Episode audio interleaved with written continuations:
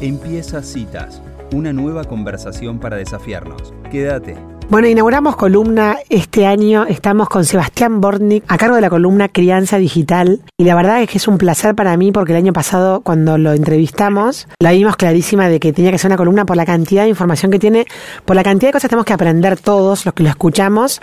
Así que es un gusto para mí darle la bienvenida a Citas a Sebastián. Mi nombre es Elisa Perano. Hola Sebastián, ¿cómo estás?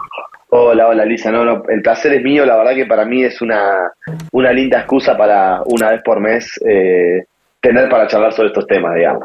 La verdad, Sebastián, que desde que criaste, desde que criaste, desde que tuviste el libro Guía para la Crianza en un Mundo Digital, em, me acuerdo que en su momento nos pareció innovador, nos encantó, y sin embargo la sensación que tenemos yo hablo como madre, acá en la mesa todos tenemos hijos, creo que vos sos un flamante padre nuevo, pero la sensación que nos da es que los adultos estamos realmente eh, en pañales, por decir una metáfora, con respecto a la, educación digital, es, es una, una sensación que creo que se ve bastante. ¿Vos cómo lo vivís? No, no, sin lugar a dudas. De hecho, prácticamente es lo que, lo que termina disparando mi, mi idea de publicar un libro, ¿no? O sea, digamos, y, de hacer esto, porque más allá del libro vengo hablando de estos temas hace más de 10 años, y la sensación de que estamos todos, estamos todos en pañales, o sea, los colegios también, los gobiernos también, eh, y aún a pesar de que cuando uno mira para atrás, a mí me preguntan muy seguido, sobre todo, viste, gente que se dedica a lo mismo que yo, y a veces se me dicen, no, bueno, avanzamos un montón, pero la gente sigue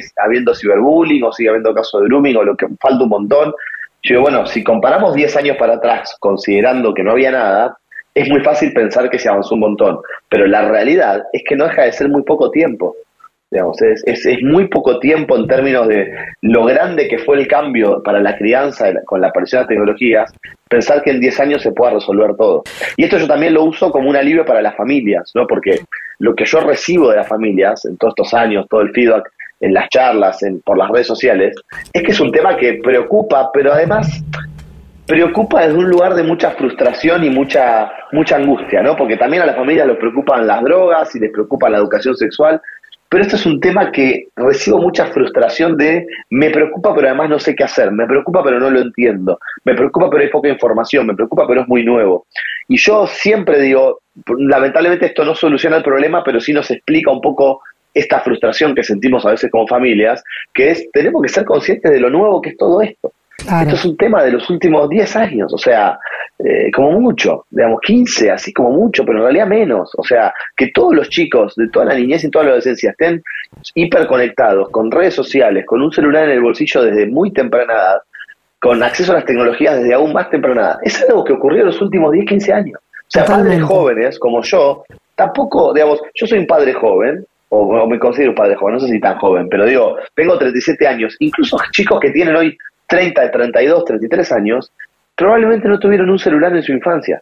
Claro. O sea, incluso padres jóvenes tienen que enseñarle a sus hijos sobre temáticas que, o sobre experiencias que ellos no vivieron y no vivimos. Imagínate los padres de, como yo, 35-40, 40-45, 42, empieza a ser cada vez más distante la experiencia que se está viviendo hoy en la niñez y la adolescencia respecto a la que vivimos nosotros. Claro, porque además... Y enseñar sin haber tenido la experiencia, perdón, eh, enseñar sin la experiencia nos, redobla el desafío. Totalmente, Sebastián, pero además, o sea, no solamente está la niñez mediatizada por la tecnología, sino que lo que vos contás como guía para la educación también habla de la modificación de nuestra adultez, en nuestros hábitos, en nuestras relaciones, en nuestro trabajo. O sea, creo que, que en ese nivel estamos democráticamente todos siendo nuevos, como decías vos recién, en aprender a incorporar nosotros los adultos la tecnología en nuestra vida de esta manera. Ni que hablar, sumarle la pandemia, sumarle nuestra, digamos, o sea, nuestra vida en general, la complejidad que estamos hablando. Pero me gusta esto que decís vos, que de decir no frustrarse o de por lo menos encontrar algo positivo, y creo que ese camino de citas, de intentar generar conversaciones que podamos hacer algo propositivo y, y, para adelante de donde estamos parados, ¿no? De poder pensarnos y decir, bueno, ¿sabes qué? Esta es la situación de hoy, de acá para adelante, ¿qué puedo hacer yo? Así que buenísimo haber generado este espacio. No, no, sin lugar a dudas, sin lugar a dudas, me parece que hay mucho potencial. Obviamente, con el pasar de los meses vamos a ir eligiendo problemáticas específicas y ahora podemos contar un poco que cuando hablamos de crianza digital, cuán amplia es la problemática. Eh, y, pero retomando una idea más de lo que decías vos antes, si querés que nos pongamos a, listar lo que se viene en los próximos meses, eh, hay la tecnología directamente cambió nuestras vidas. O sea, la niñez es otra, la adolescencia es otra, la adultez es otra. Y esto que decís vos de que estamos aprendiendo al mismo tiempo nos descoloca en nuestro lugar de eh, educadores, ¿no? O sea, esta idea de cómo puedo ayudarlo en algo que yo todavía no entiendo, cómo puedo ayudar en algo que todavía no me estoy acomodando. Eh, no sé, cuando a mí mi vieja me decía no fumes, eh, es porque ella había fumado y había dejado de fumar, o sea, había pasado todo el proceso. Eh, cuando me pedían que me cuiden el boliche, habían ido al boliche y sabían lo que los riesgos que habían. ¿Cómo les podemos enseñar a los chicos sobre los riesgos y el buen uso de la tecnología cuando nosotros estamos en el mejor de los casos acomodándonos y lo más probable es que ni siquiera, o sea, que la estemos usando igual que ellos, improvisando, viendo qué sale, haciendo lo que podemos. Eso eh, ahí aparece por qué esto es tan desafiante y por qué esto es algo que va, va a ser un tema de conversación por muchos años hasta que empecemos poco a poco a encontrar eh, buenos hábitos, eh, prácticas comunes, legislación. Esto es un, un, abanico de cosas. Yo, yo comparo mucho con la educación sexual, ¿no? O sea, hoy mucho de lo que vemos hoy en la educación sexual hace decenas de años que se viene discutiendo y poco a poco empiezan a aparecer consensos que son mucho más lentos de lo que uno quisiera cuando le toca estar en el medio del proceso, donde estamos aprendiendo, pero yo tengo a mi hijo hoy, a mi hija hoy, ¿y mm, qué hago? Entonces, es, un, es, un, es, una, es una etapa difícil para los que estamos criando. En esto que decís que la, la tecnología cambió la forma de vida, uno cuando, cuando habla de, bueno, cuando hablábamos de que esta columna era importante incorporarla, es porque no es solamente a partir de qué edad le doy el teléfono a mi hijo eh, o qué horarios, cuántas horas frente a la pantalla, que uno a veces piensa como que va a haber una receta de cómo movernos en este mundo que es como inabarcable, ¿no? Em, a mí me parece que es como es que es algo con lo que hay que convivir, que trae un montón de, de, beneficios y de cosas, em, y que, y que es muy amplio, ¿no? Todo lo que abarca y que por eso ahí también está su complejidad, porque eh, no es solamente el tiempo de uso, es lo que se genera, los vínculos que arman, las maneras de divertirse y de entretenerse, como que quedamos muy chicos los padres frente a todo lo que se abre con la tecnología, ¿no? Que no digo que sea negativo, pero también está ahí, que vos ves que por ahí prefieren, en vez de estar jugando al aire libre, estar jugando en el campeonato que tienen virtual, pero eso es parte de ellos también, entonces es, es como tan difícil, ¿no? Es tan, tan poco el, el, o no sé, creo que ahí estamos haciendo agua también, porque no es solamente le doy o no le doy el teléfono. No, no, mira, bueno, lo que decís me da, me da, me da tres puntas, a ver si yo voy a contar todas antes que me que me corten. La primera que me parece es muy importante y vos lo mencionás al pasar, pero siendo la primera columna, creo que lo tenemos que dejar en explícito, que es la tecnología tiene un montón de beneficios. Es decir, justamente el gran desafío es cómo encontramos esos beneficios, pero si fuera, yo lo comparé con el cigarrillo antes desde el punto de vista de la nocividad, pero si fuera algo solamente nocivo, la solución sería dejarlas. Y como no es solamente nocivo, sino que tiene un montón de ventajas y un montón de cosas buenas, es que aparece la complejidad. ¿Cómo hacemos para usarlas aprovechando las cosas buenas y cuidándonos de las cosas malas. Entonces, hmm. ese es como un desafío. El segundo es el que vos bien mencionabas, ¿no? Esto de, no se trata solamente de un tip de si le doy el celular a los 9, a los 10 o a los 11 años, hmm. o si configuro una contraseña fuerte, no. La hmm. tecnología está nos, está, nos está reconfigurando como personas. O sea, yo siempre digo, nosotros todos los que somos eh, inmigrantes digitales, a muchos no les gusta esta definición, pero los que tenemos de 35, 40 para arriba, todos estudiamos en la escuela, no sé, dos grandes revoluciones en la historia, la revolución industrial y la revolución francesa, por citar mm. dos que cualquier adulto va a saber de qué estoy hablando. Mm. Lo que estamos viviendo ahora es infinitamente superior a eso. Es decir, la revolución tecnológica está modificando todos los aspectos de nuestra vida, desde las relaciones amorosas, el trabajo, la educación. No hay aspecto de nuestra vida que no se haya visto modificado por lo que fue Internet y la revolución tecnológica. Entonces tenemos que dimensionar la magnitud de lo que estamos hablando y por qué es tan desafiante este tema. Y por último, eh, para dejar un tip importante que también es parte de lo que decíamos de la columna, que es que quienes nos escuchan se lleven eh, ideas. Me quedo con esto que mencionás vos de salir al aire libre, que es muy importante, de la complementación, pero sí me voy a quedar con este desafío para, para todos y todas las que nos escuchen, que es, no, no hay que caer ni en glorificar a la tecnología, o sea, pensar que es genial y que está todo buenísimo y que da lo mismo si estamos todo el día adentro o si salimos un rato al parque, que es importante, pero es importante que la solución a eso no sea no demonizarla tampoco, o sea, no caer en el otro extremo. Y doy este ejemplo para cerrar. La me, me, pasa muy seguido y me pasó de nuevo la semana pasada en un colegio que un padre me dice, yo no puedo creer que mi hijo está mirando videos de personas jugando videojuegos en lugar de jugarla a él, de jugarlos él. Esto es una esto es una expresión que escuché innumerables veces en los últimos años. Mm. La, la idea de que, que los chicos miren a otras personas jugando videojuegos habla de una mediocridad de su infancia o de su adolescencia. Eh, entonces yo lo que le contesté al padre es, ¿qué diferencia hay entre eso y vos que mirás un partido de fútbol? ¿Por qué vos en lugar de mirar personas jugando al fútbol no te vas a jugar vos al fútbol? Entonces el padre se quedó duro, ¿no? Entonces yo lo que decía es, esto es el desafío de, no está bueno que estén todo el día adentro, es importante que complementemos la vida del mundo digital analógico, pero la solución planteándole a los chicos un planteo que ni siquiera podemos aplicar nosotros mismos, esa no es la solución porque caemos en demonizar la tecnología. No tiene nada de malo que miren otras personas jugar videojuegos. Es tan natural, en Argentina particularmente, es uno de, los hábitos más naturales de la, de la Argentina que es mirar a otras personas jugar un, juego. Entonces creo que no caer en demonizar es muy importante de cara a lo que se viene.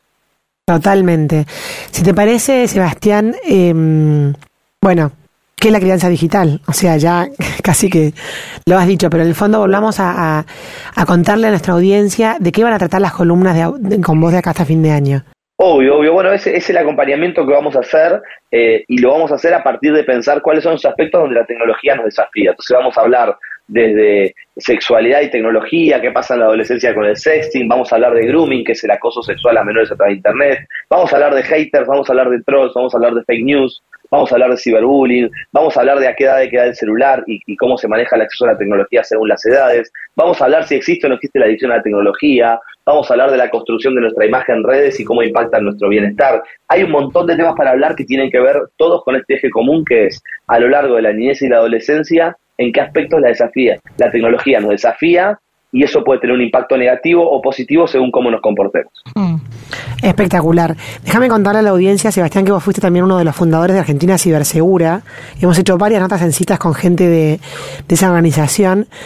Em, y mi pregunta a vos antes de, cerrar la columna es, ¿cómo haces vos? Porque me imagino que vos escribiste el libro hace unos años, ¿no? Y ya seguramente algo ya encontrás en tu libro que es obsoleto con respecto a lo que sucedió, lo que sucede, o apareció Twitch, o apareció o sea, alguna nueva forma de, de relacionarse. Entonces, ¿cómo haces vos para mantenerte al día con, con esto de que, pues, tu especialidad, ¿no? Sí, sí, a ver, nosotros trabajamos mucho con las editoras del libro eh, para que el libro tenga sentido y muchas veces decíamos, bueno, hoy es YouTube, pero mañana podría ser otra cosa y apareció Twitch. Sí. Hoy es Instagram, pero podría ser otra cosa y apareció TikTok, o no me acuerdo ya lo Digo, es, es importante entender que las nuevas plataformas nos confrontan, pero no cambian el fondo de la cuestión mm, en la mayoría de los casos. Y esto es importante.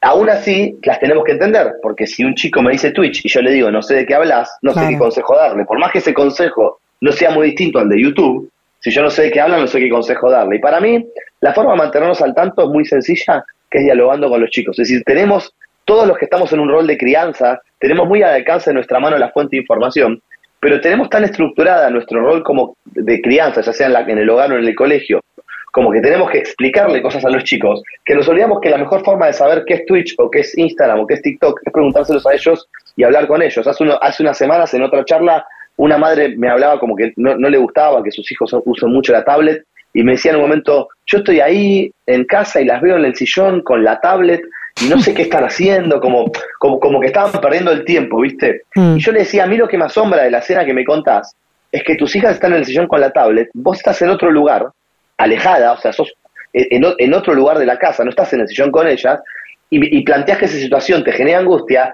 y en ningún momento me planteas sentarte al lado de ellas a preguntarles qué están haciendo. Claro, que están jugando. Me parece que nuestra principal fuente de información son nuestros hijos, son nuestros alumnos. ¿Sabés qué? Me pasó que le pregunté a un hijo mío que estaba jugando, que veía unos dibujitos, estaba haciendo como unas cosas, y me contestó, no lo entenderías, mamá. Entonces le digo, probame, probame. No, no, no. Me explicó, recontra complejo lo que me explicó, lo entendí. O sea, le hice muchas repreguntas, pero finalmente lo terminé entendiendo. Y me impresiona porque era recontra complejo el juego que estaba jugando. Era una batalla, unas batallas de no sé qué. Ni siquiera puedo reproducir en la radio.